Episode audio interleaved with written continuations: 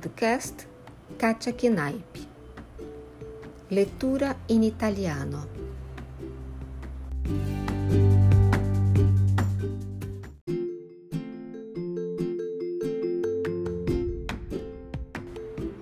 Paure.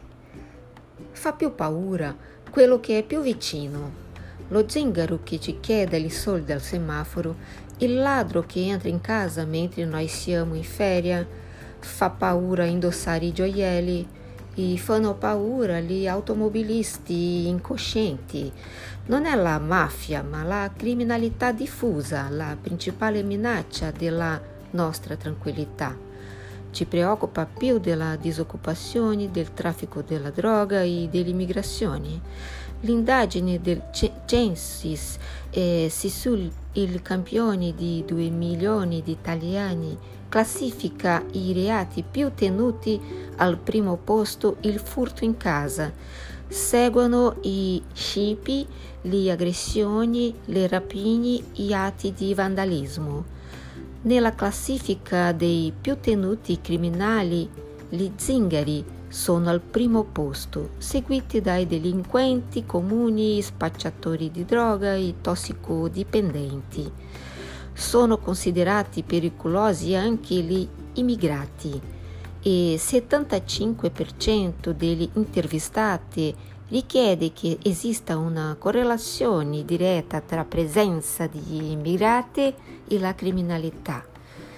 Una ricerca delle Censis ci rivela che gli italiani hanno paura soprattutto della criminalità sempre più diffusa, più che la droga, delle disoccupazioni e di queste paure parleremo tra poco nello spazio di approfondimento di questa sera dove ci saranno anche una intervista al presidente del Censis Giuseppe Di Rita la paura di quello che ci può accadere sotto casa domina la classifica delle preoccupazioni degli italiani secondo analisi del Censis. Eh, gli italiani hanno paura della criminalità diffusa, forse perché quella organizzata, tradizionale, la mafia, la camorra, è lontana ma mentre invece della diffusa, della micro, quella piccola, è arrivo dentro casa. Quello che colpisce molto l'italiano, che dà un senso di insicurezza, eh, è lo scippo, il furto nell'appartamento, la rapina, cioè quelle cose che ti prende lo stomaco, ti prende emotivamente e quindi poi non dobbiamo sorprendersi con questa persona, gli italiani presi alla gola, allo stomaco.